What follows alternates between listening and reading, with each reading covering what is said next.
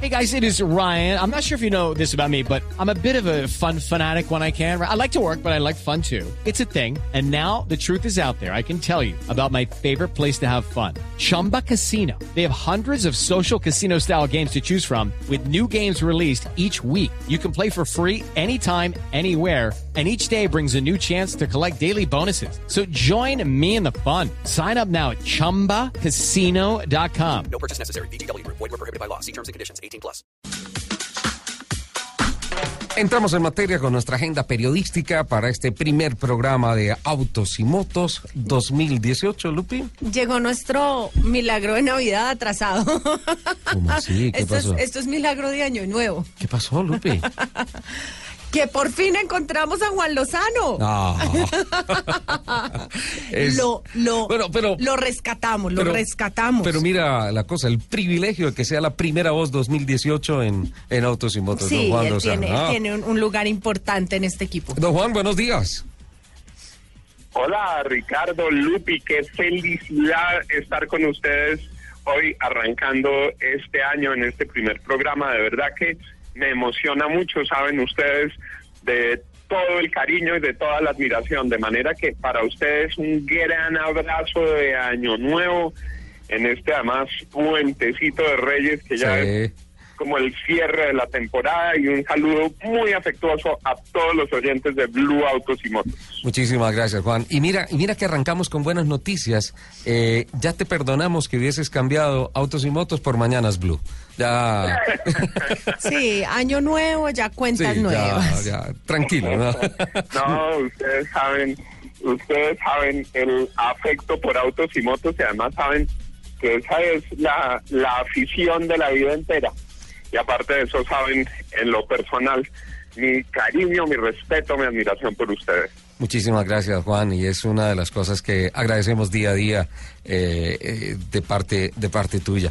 Eh, te vamos a robar unos minutos de estos días de descanso, de este puente ya en el que cerramos el, gran operativo de movilidad de, de fin de año y de inicio de, de- de año, para, para tratar de analizar un poco qué pasó en 2017 con el tema de los vehículos y las motos cero kilómetros. Ambos sectores se fueron en negativo. Eh, el de las motos se fue a, dos cifras, si bien todavía no están los datos finales del mes de diciembre, pues es apenas natural, eh, porque pues todo el mundo está descansando. Eh, Andemos y Fenalco todavía no han dado a conocer las cifras de vehículos vendidos y registrados, tanto en cuatro como en dos ruedas, pero de todas formas las proyecciones apuntan a unos 232 mil vehículos, eh, cero kilómetros, y de motos a raspando, pasando, raspadito la línea del medio millón de motos de 500 mil motos cero kilómetros. La tendencia de los mercados de usados en cuanto a vehículos eh, se mantiene más o menos de tres carros usados negociados por cada carro cero kilómetro que se vende y pues eh, finalmente las proyecciones de los 250 mil unidades no se dieron el año pasado y parece ser que esa proyección se repite para este año, un año en el que se le apuesta al salón del automóvil, un año al que se le apuesta a una dinámica un poquito mayor en la industria de los autos y de las motos cero kilómetros. Eh, el, el mercado de los vehículos cierra con un negativo más o menos del 3% aproximadamente. Es el tercer año que viene de compresión, pero, pero todo apunta a que este 2018 va a irse no en rojo, sino en negro, y que es factible que se puedan alcanzar las 250 mil unidades. Por un lado decía Juan que eh, se tiene una gran esperanza con el Salón del Automóvil de Bogotá de este año, en el mes de noviembre, pero de igual manera hay un eh, elemento que tiene una afectación directa con todo el país y la industria del automóvil no es ajeno, que es el panorama político 2018, elecciones presidenciales trascendentales por todo lo que está en juego, eh, desde, desde el Congreso de la República hasta las gobernaciones eh, de los departamentos, alcaldías. Hay, hay tanto en juego en el tema político que genera en principio una desaceleración de la economía, eh, porque los industriales dicen, esperemos a ver qué pasa este año, esperemos a ver qué pasa con la primera, con la primera ronda eh, de, las, de las elecciones presidenciales. Y, y en este tema, Juan, nada mejor que tener eh, su, su gran visión del panorama político colombiano aplicado a la afectación que podría tener en la economía del país y sin duda alguna eh, dentro de esa economía macro, la economía de la industria del automóvil, de los vehículos nuevos y de los vehículos usados. Ricardo, sin duda venimos del 2017 con dificultades porque el conjunto de la economía se comportó con una menor dinámica de la que inicialmente había pronosticado el propio gobierno. El año 2017 fue muy difícil, tuvo unos trimestres muy complicados porque varios factores se sumaron. Primero entró en vigencia esa reforma tributaria que aumentó el IVA, que en la práctica lo que hizo fue retirar ingreso disponible y retirar dinero disponible de los bolsillos de los consumidores colombianos. Entonces hay muchos hogares en los que el IVA hacía una diferencia de tener o no tener un dinero sobrante. El conjunto de la economía estuvo muy por debajo de lo previsto, lo que se traducía también en la industria automotriz por una serie de factores externos, pero también otros internos, como el que tú estabas mencionando. Cuando hay incertidumbre en el panorama político y en relación con el proceso de paz y en relación con el crecimiento de la economía, la gente dice, pues en vez de cambiar el carrito en el 2017, más bien esperemos al 2018, miremos quién gana las elecciones, miremos qué pasa con todo esto y ahí vemos si sí nos podemos o no meter en el cambio del carro. Cuando la gente tiene alguna incertidumbre sobre su futuro, reduce las compras y eso afectó a los carros, afectó a las motos, pero también afectó, por ejemplo, a los electrodomésticos. Hay gastos de los hogares que la gente quizás hubiera querido hacer, pero no hace por temor a que el año entrante se ponga duro. Si uno va a cambiar la nevera, pero la neverita vieja todavía funciona, dice, pues esperemos un poquito a ver. Por eso hay tanta ilusión en este 2018 que comienza, porque los factores de incertidumbre deben quedar despejados ya el, al término del primer, del primer semestre. La economía se debe comportar un poco mejor en este año. Hay algunos sectores que están mostrando un repunte y por eso muchos expertos dicen el 2017 fue muy duro, pero en el 2018 ya habrá mayor certeza. En relación con los automóviles, hay un gran dinamizador, por supuesto, que es el Salón del Automóvil y lo que sabemos, Ricardo, es que vienen promociones, lanzamientos, nuevos modelos que seguramente también generarán entusiasmo en, en el mercado. Y yo creo que ha ido cediendo un poco en muchas ciudades del país la tentación a poner medidas anticarro y ya se ha comprendido que la industria del automóvil es una industria necesaria para que el país también repunte económicamente y el mercado de automóviles pues seguramente va a tener un mejor comportamiento. Pero esos factores, reforma tributaria, incertidumbre frente a la paz, incertidumbre política, en el 2017 impactaron los mercados, en el 2018 serán más tenues. O sea, todo esto para decir que yo creo, igual que ustedes, que para los autos y las motos vendrá un buen 2018, mejor que el 2017. Juan, en el Salón del Automóvil que se hizo el año pasado en Medellín, eh, recordemos que, eh, eh, este, esta, esta vitrina en Medellín viene alterna con el Salón del Automóvil de Bogotá, un año en Bogotá, el siguiente en Medellín. el discurso de Fenalco fue muy fuerte y frentero contra el gobierno nacional. pareciera que, que la Federación Nacional de Comerciantes está empeñada en, en establecer una, una ruta promocional eh, así se afecten utilidades, así se afecten muchas cosas, pero, pero quieren ver el mercado dinámico. Eh, eh, esto, ¿Esto podría tener alguna incidencia en la ruta política del país este año? Sin duda, sin duda, Ricardo. El doctor Guillermo Botero, el presidente de Senalco, ha venido advirtiendo, además hay que decir, con más éxito y más precisión FENALCO que el propio Ministerio de Hacienda los Ajá. comportamientos económicos. Él fue el primero en advertir lo que iba a pasar con el impacto del crecimiento del IVA eh, y con eh, esas medidas tributarias sobre los productos del comercio. Ellos creo que tienen claro que en la economía lo de las profecías autocumplidas funciona. Eso es igual que cuando uno dice me va a tropezar, me va a tropezar y al siguiente paso se tropieza. Me voy a quebrar, me voy a quebrar. Entonces entran en pesimismo los comerciantes. Ajá. En alto lo que está diciendo es no nos vamos a quebrar. Vamos a tomar medidas para reactivar el comercio. Vamos a exigir del próximo gobierno medidas más amigables frente al comercio. Vamos a exigir una, un ajuste en materia tributaria. Ya hay muchos candidatos presidenciales de ideologías e inspiraciones distintas diciendo aquí hay que hacer una baja en, en impuestos. Eso no es solo de un lado o de Sí. otro, para no entrar en la mención de candidatos, simplemente para reconocer que varios de distintos colores políticos están diciendo, hombre, se le fue la mano al Estado colombiano en impuestos, hay que pensar a la baja y tienen... No, la mano, el codo, el hombro, todo. Exacto, Lupi. La ma- mejor dicho, la mano a la que nos han metido a los bolsillos. Sí, sí. Y tienen el reflejo, el reflejo de lo que ocurrió en Estados Unidos, donde el señor Trump bajó los impuestos al final del año pasado. Entonces, eso es enalco, esa actitud de empujar el comercio y también un poco la decisión de mostrar el comercio vigoroso, el comercio Sí. vital, pues yo creo que va, va a ayudar.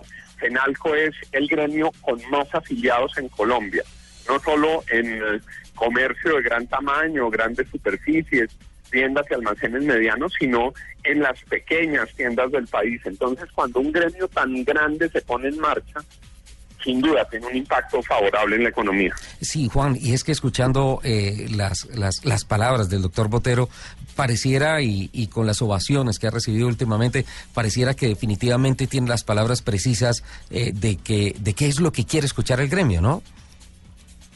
Sí, porque, porque es que la gente resiente con razón que trabaje muy duro y tanto de lo que trabaja se vaya para el Estado sin ver la retribución. Y cuando uno lo piensa en términos, por ejemplo, del impuesto de rodamiento que pagamos por nuestros automóviles y uno encuentra muchas ciudades llenas de huecos, uno dice, bueno, por lo menos que el impuesto de rodamiento se aplicara en mejorar las calles para los para que los carros puedan rodar y es esa discusión que se revive de tiempo en tiempo cuando dicen que quieren subir las tablas de los avalúos de los automóviles si los carros ya no se pueden sacar sino la mitad de los días entonces yo creo que en eso se ha hecho conciencia en que mm, el sector de los automóviles es muy valioso para la economía y hay que cuidarlo y hay que protegerlo y hay que estimularlo.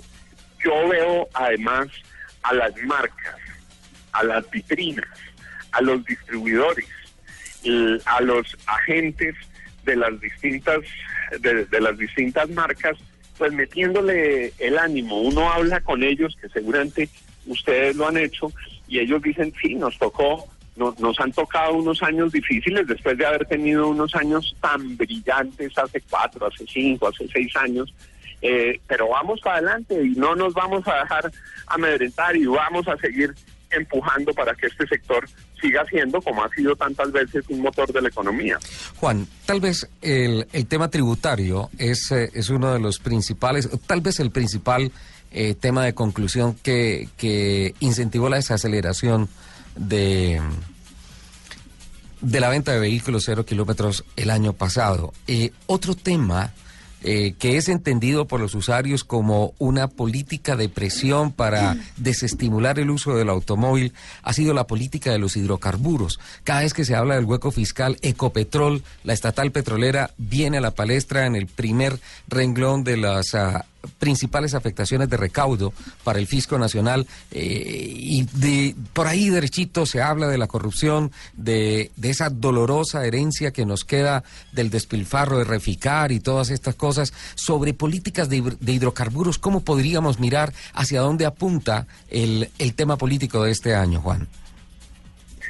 se mantiene, Ricardo, una insistencia ilustrada de sectores que piden que se revise la fórmula de la gasolina, el precio de la gasolina y de los combustibles, porque lo que vimos es que cuando subía y subía y subía el eh, precio de la gasolina, cuando subía el precio del petróleo, el de la gasolina subía igual. Sí, Cuando cayó el precio del petróleo, el de la gasolina no cayó igual.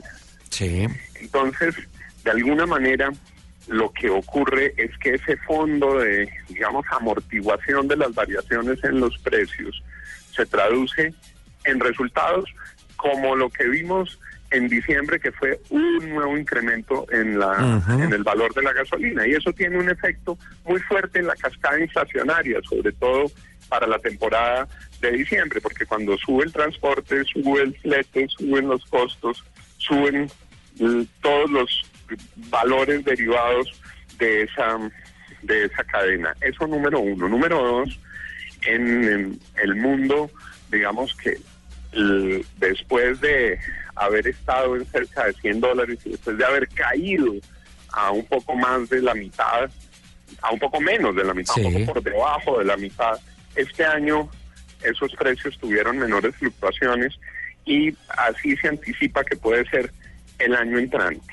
En términos más amplios, Colombia tiene un desafío muy grande para garantizar su sostenibilidad petrolera que se había reducido a un poco menos de cinco años. Es decir, que si no hay nuevos hallazgos y nuevos pozos no entran en producción, en un poco menos de cinco años Colombia tendría que empezar a importar petróleo, lo que sería Mm. una tragedia.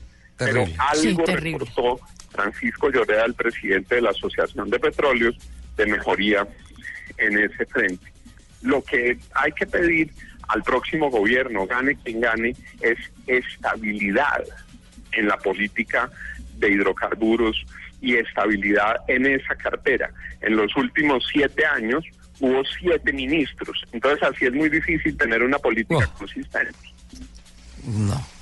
No, no, no. Esa cifra es tan preocupante como lo de los próximos cinco años. Sí. En siete años, siete ministros. Así, así no hay posibilidades de establecer un plan, un plan de gobierno, digamos que consistente. Juan, para terminar y sin querer abusar de tu tiempo, eh, ah, pues obviamente las marcas le apuestan con el mayor positivismo al país, al mercado y todo esto. Y, y, y en el trabajo periodístico hablamos con muchos eh, altos ejecutivos de las principales marcas, ensambladoras, de los importadores, y, eh, y dicen, bueno, el tema político está complicado, lo que venga tenemos que eh, asumirlo porque entre todos construimos el país.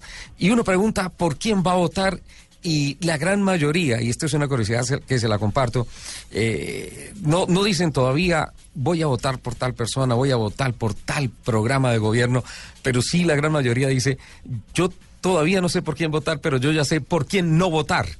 Eh, es hay como también mucho escepticismo de las de las propuestas políticas como que como que no están a la altura de lo que exige un país en transformación como en el que vivimos.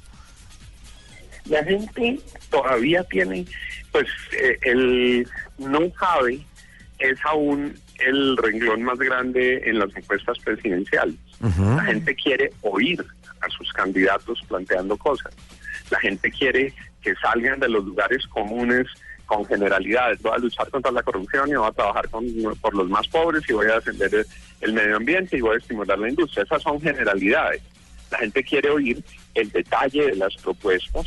Hay una gran atomización porque hubo muchos candidatos. Hace dos meses estábamos en un abanico superior a 50 precandidatos y el año lo cerramos con cerca de 15, que todavía son muchos. Ajá. Entonces uno espera muy rápido de aquí a las elecciones parlamentarias de marzo que se produzcan mayores agrupaciones, pero deben Ajá. saber todos los candidatos, Ricardo Sí. y Lupi, deben saber todos que el país está esperando propuestas, que el país los quiere oír diciendo las cosas claras acerca de lo que piensan, porque la gente va a escuchar, valorar y quieren tomar decisión con fundamento en lo que se puedan comprometer de manera realista los candidatos. Entonces, eso pues será muy intenso.